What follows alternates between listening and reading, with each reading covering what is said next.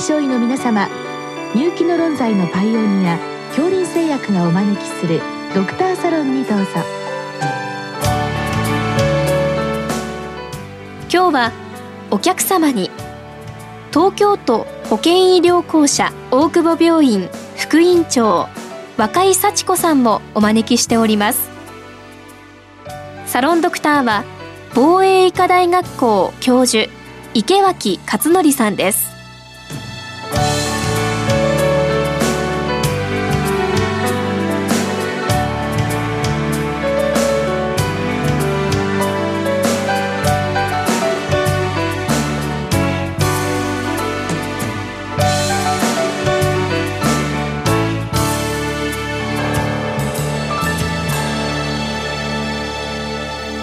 若井先生こんばんはこんばんは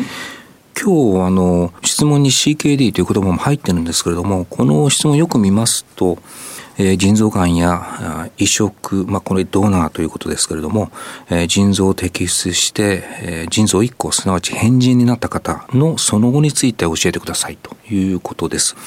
まあ、腎臓がんも主要ながんの一つですから、あの、まあ、結構な数の方が、えー、腎臓摘出されていると思うんですけれども、先生、この腎臓移植のドナーですね、今日本はどういう状況なんでしょうか？はい、えー、日本は、まあ、あの生体腎移植がやはり多いんですけど、まあ、生体腎移植が年間1500600例というような形です。移植された方も数千人だと思うんですけども、うん、あの同じようにドナーさんがいらっしゃるというような状況だと思います。うんこれは先生あの必ずしも若い方がドナーになるというケースだけではないんですね。そうですね。日本の場合はあのドナー不足というのがありますので、うん、2014年に、まあ、日本ではマージナルドナーの基準ってもともと世界的にドナーの基準というのがあるんですけど、うん、日本特有にマージナルドナーの基準というのが新たにできまして、うん、一応年齢が80歳以下ですとか、GFR が70以上ですとか、あと、まあ、本来は高血圧や糖尿病を持ってない人ですけどもすごく軽度だとしたらそういう方もドナーさんになれるるというような形ですね。そのえー、子どもさんのために親御さんが腎臓を提供するというケースもあるわけですねそうしますそうですね。70代で。す最近では免疫抑制剤が非常に良くなったので、うん、夫婦間の移植というのも増えてて60歳ペアとか70歳ペアの方があの夫婦間で移植するということもあります。うんまあ、今日の質問にも関連して、まあ、その後という意味では若い方で返事になったのかある程度高齢で返事になったか、まあ、その後の期間が、まあ、ちょっと違うんですけれども、まあ、でも、えーと、と2つが1つになるということで、まあ、今日の質問にもあるんですけれども、えー、クレアチニンの値はやっぱりちょっと変わってくるんでしょうか？そうですね。あのクレアチニン、まあ、最近では GFR で腎機能を評価してますけども、はい、やっぱり一つ取れば半分になると。まあ、ちょっと代償して6割にはなるというような状況だと思います。まあ、いわゆる CKD で EGFR が低下するのと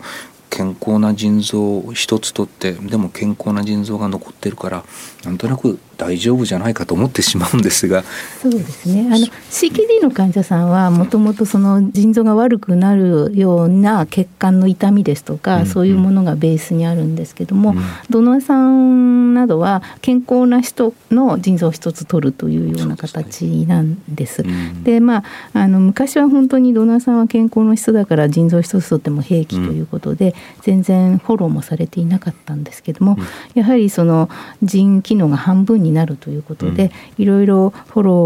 ーしてあのドナーさんの追跡などもしてデータも蓄積されてきてはいます。うんまあ、健常な腎臓ではあっても2つで支えてたものが1個になるということはこう腎臓には、まあ、いろんな影響があると思うんですけれども、まあ、どんな変化が起こってくるんでしょうか？そうですね。あの腎臓はその子宮体の数で腎機能が変わってんですけど、うん、その子宮体が潰れてしまうのには、えー、腎炎とか腎臓病で潰れたり動脈硬化で血管の痛みで潰れてしまうほかに過剰ろ過といって働きすぎると潰れてしまうっていうのがあるんですね。働きすぎるっていうのは結局過剰にあの食事の摂取をしたりとかすることによっても潰れてしまうのでその1個の腎臓でもうまくやりくりをしている方と、やっぱり無理をかける方ですと痛み方が違ってくるということはあります。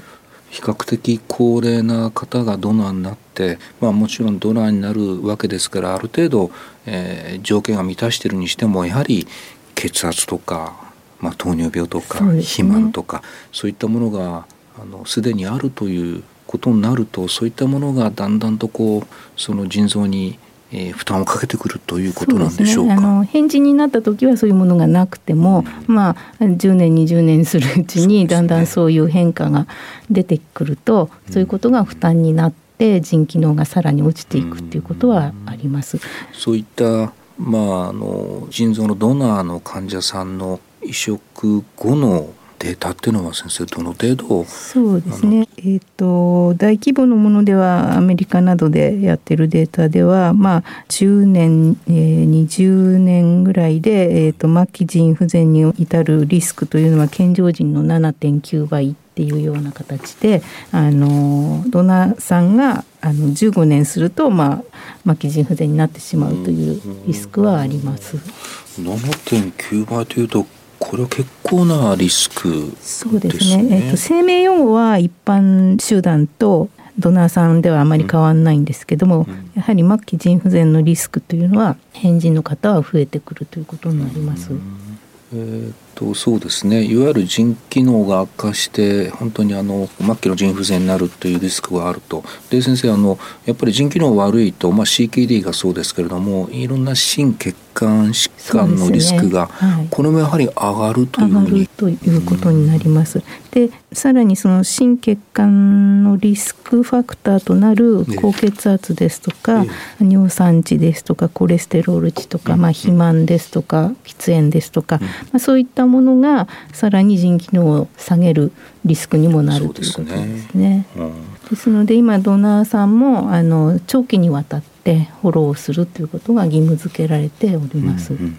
まあ、あのその辺りのフォローはまた最後にちょっと詳しくお聞きしますけれどもそうしますとやはりあの返事の方というのはいろんな意味でリスクが高まっているというう、ね、いうふうに考えて、はい、でその辺はあの移植のドナーさんになる方にも実前によく、うんうん、ね、あのお話をしてそれでもドナーになりたいということでなっていただいているような状況です。実際にはあのそういう腎臓の移植えー、親族間での移植を含めてですねそういったところの比較的早い段階から先生方というのは腎臓内科の先生は関わっていかれるんですか？そうですね。あの移植腎臓内科医っていうのがあまり多くはないんですけども、うちはもうあの実前実後もあの移植医と一緒に見てっていうことでフォローを、ドナーさんのフォローは腎内科の方がそうですか。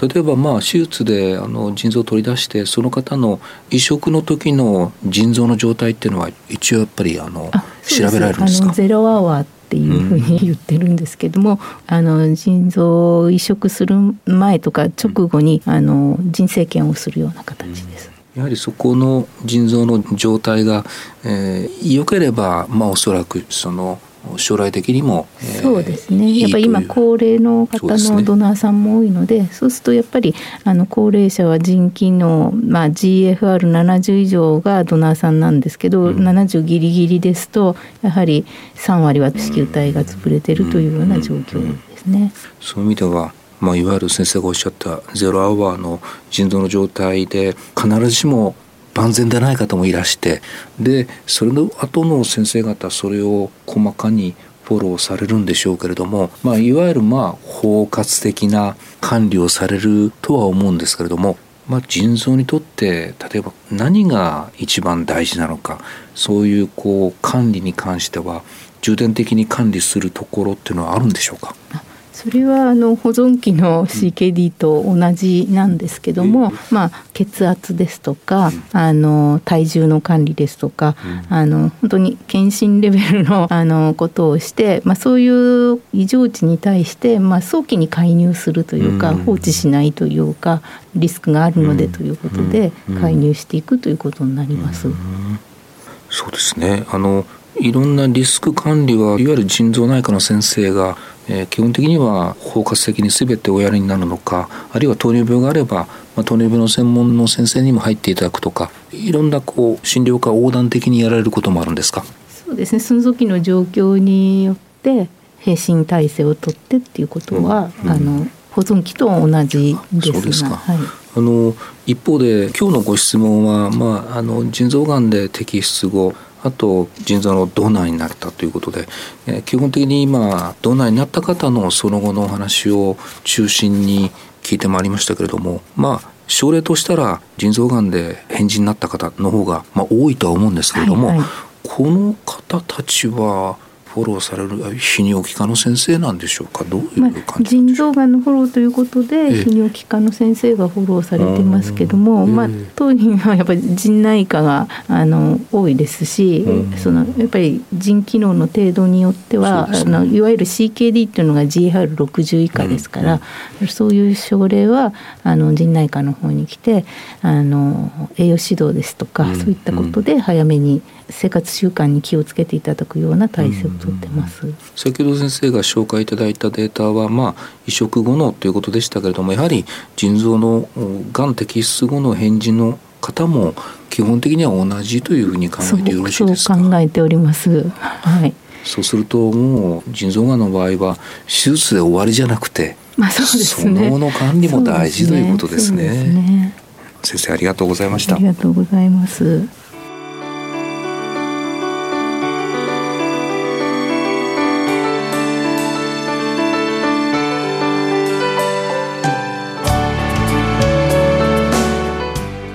お客様は東京都保健医療公社大久保病院副院長若井幸子さん。サロンドクターは防衛医科大学校教授池脇勝則さんでした。それではこれで恐林製薬がお招きしましたドクターサロンを終わります。